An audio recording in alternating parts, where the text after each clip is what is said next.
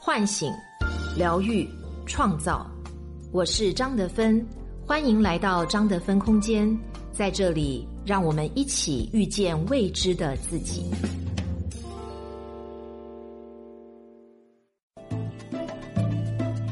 给自己一个美好的开始。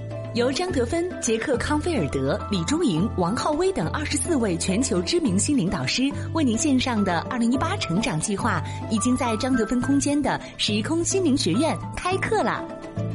大师心灵探索课加名师心理指导课加线上心灵经典读书会加会员专属直播答疑加线下会员专享体验课，全年四十八周，涵盖关系、疗愈、富足、智慧、人生的四大主题。报名方式：搜索关注微信公众号“张德芬空间”，点击底部菜单“心灵学院”即可加入二零一八成长会员。三月二日前报名还有限时拼团优惠。这一年，让大师陪伴你加速成长。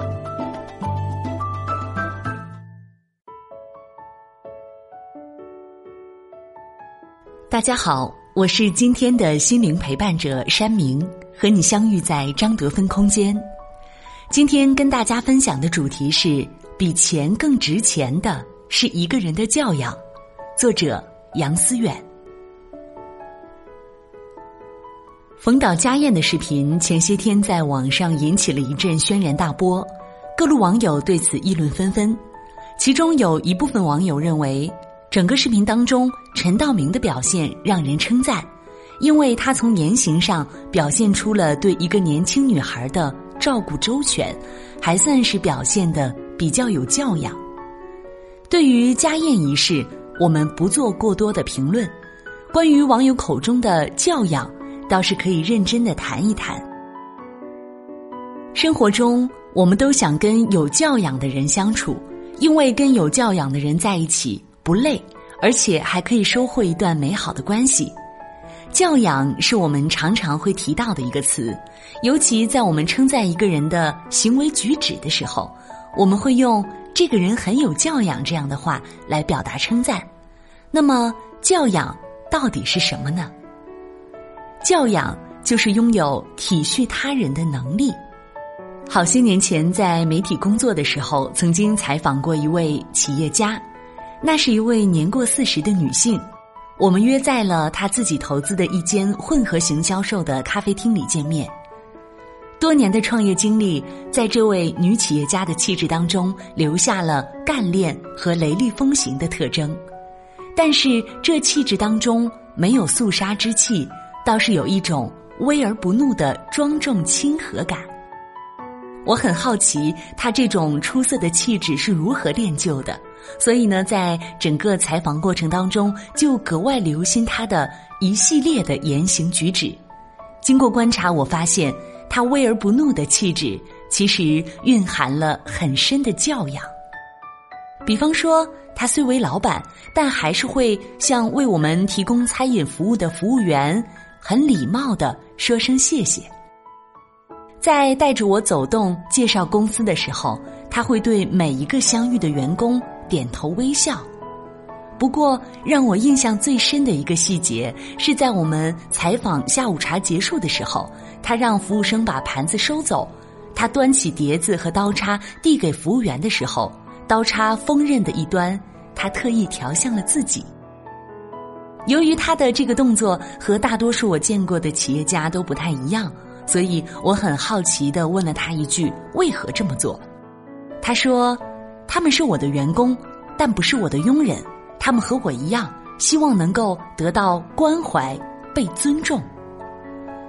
话语不长，但是我想这句话道出了教养的核心。我们常说的教养，本质上就是指一个人拥有体恤他人的能力。他能够以共情的方式了解他人的情感需求，并且出自内心的尊重。在行为举止上，让对方感受到自己被关爱、被尊重。共情是心理学上的名词，它大致的意思是说，我能够以你的感受去感受，能够以你的理解去理解，我能够站在你的身后，以你的眼睛去看待这个世界。那些你平时与之相处特别舒服的人，一定都有一个柔软的灵魂，他们会把刀叉朝向自己，在确保自己不受伤的前提下，更让他人感受到这个世界充满善意。缺少教养的人，本质上是缺乏存在感。曾经在网上看到一个视频，视频的大致内容讲述的是一个在大雨磅礴的天气里，一个外卖小哥因为天气原因外卖送晚了，客户对此不依不饶，先是大声呵斥，然后是破口大骂，最后把盒饭摔在地上。站在空旷走廊里的外卖小哥尽力解释自己迟到的原因，而且呢还连声说对不起，但是这并没有平息客户的怒火。最后，在客户狠狠的关上自己的门之后，外卖小哥不得不弯身捡起被扔在地上的快餐，默默离开。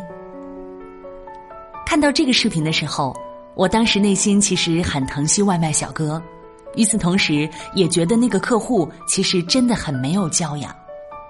事实上，我们身边可能经常会出现类似这样的人。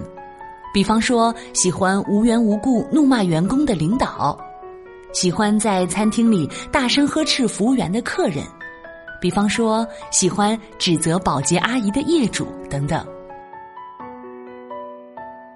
对于这些人，我们可能常常会给他们贴上这样的标签：这个人很没有教养。但是，你有没有认真思考过，没有教养的背后到底是什么呢？心理学认为，我们每个人在本能上都需要存在感。所谓存在感，就是自我确认，确认我自己的存在，确认我自己很重要。一个人在婴幼儿时期及核心人格形成的关键期，如果通过与母亲的互动获取了“我很重要”的反馈信息，那么这个人的自我存在感就会建立的比较完善。也就是说，如果一个人的内在在小时候就会被喂养的很丰满，那么他长大之后就不太需要通过外界的反馈来确认自我的存在感。反之亦然。如果在很小的时候，比方说他很遗憾的遇见了产后抑郁症的母亲，母亲由于自身情绪问题而对他照顾不周，而且也没有其他人给予他更好的照顾。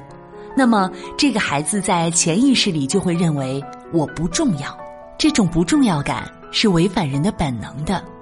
所以，为了满足自己的本能需求，这个孩子在日后的几十年都会拼命的去弥补自己缺失的存在感，而弥补的方式就是不断的去向外界索求。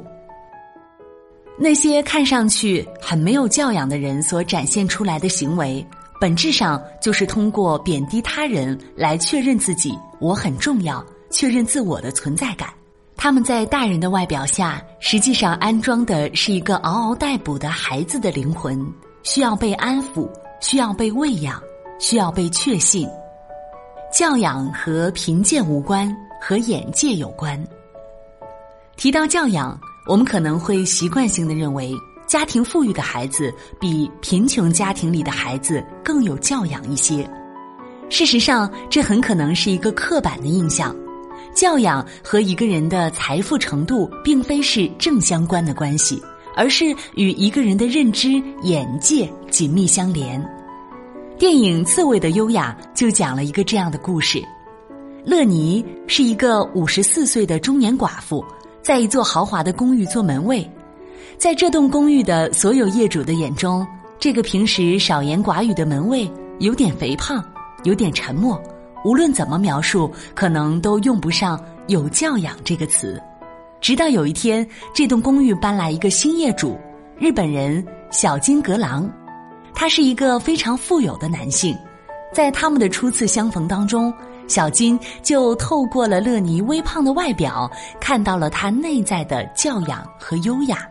于是邀请他去家中赴宴，乐妮穿着向朋友借的礼服，忐忑的来到小金家里。在整场晚宴当中，他们友好的谈论着日本的文化、经典的电影等各种信息。乐尼从最开始的局促，到最终表现出了得体的自信和优雅。原来这个门卫乐尼在门房里面有一间隐藏的书房，里面有弗洛伊德、有康德、有萨特，还有世界上最好看的经典电影。乐尼在本分的做好自己的工作之余，他平时的时间都是畅游在这广泛的精神世界里。所以，尽管他做着一份在外人看来并不高级的工作，但是他却并没有因此而养成谄媚的气息。面对向他求助的小女孩，他也能够给予自己的关爱和耐心。这透过表象而体现出来的不卑不亢之感，就是乐尼所体现出来的教养。而这教养，正是他日渐阅读、广增学识的结果。曾经有网友提问。读书对一个人到底有什么好处呢？我想尼采有句名言，很好的回答了这个问题：一个人的认知边界就是他的世界尽头。读书从本质上而言，能够帮人扩充自我的认知边界，提升思维方式，从而改变自己的行为模式，真正帮助自我实现改变。如果用更形象一点的方式来阐述这个道理。我想可以用井底之蛙的故事。从前有只青蛙在井底，它看到的天只有井口那么大，它以为世界就这么大，所以他觉得既然世界如此之小，那就躺在井底养尊处优好了。于是这只青蛙就只能在井底无聊的过完自己的一生。但是这只蛙的后代不太满足井底的生活，决定跳出井。于是他发现。原来天空很大很大，世界也很大很大。他去海边，去铁塔，去露营，还时不时的给家人寄了张明信片。他的世界从他看到天空的那一刻就彻底改变了。所以，真正的富有不是你住多大的房子，或者每个月赚多少钱，而是你精神的世界可以触达多远的边界。而你的世界究竟有多大？其实都可以通过你的一言一行所体现的教养当中窥见一二。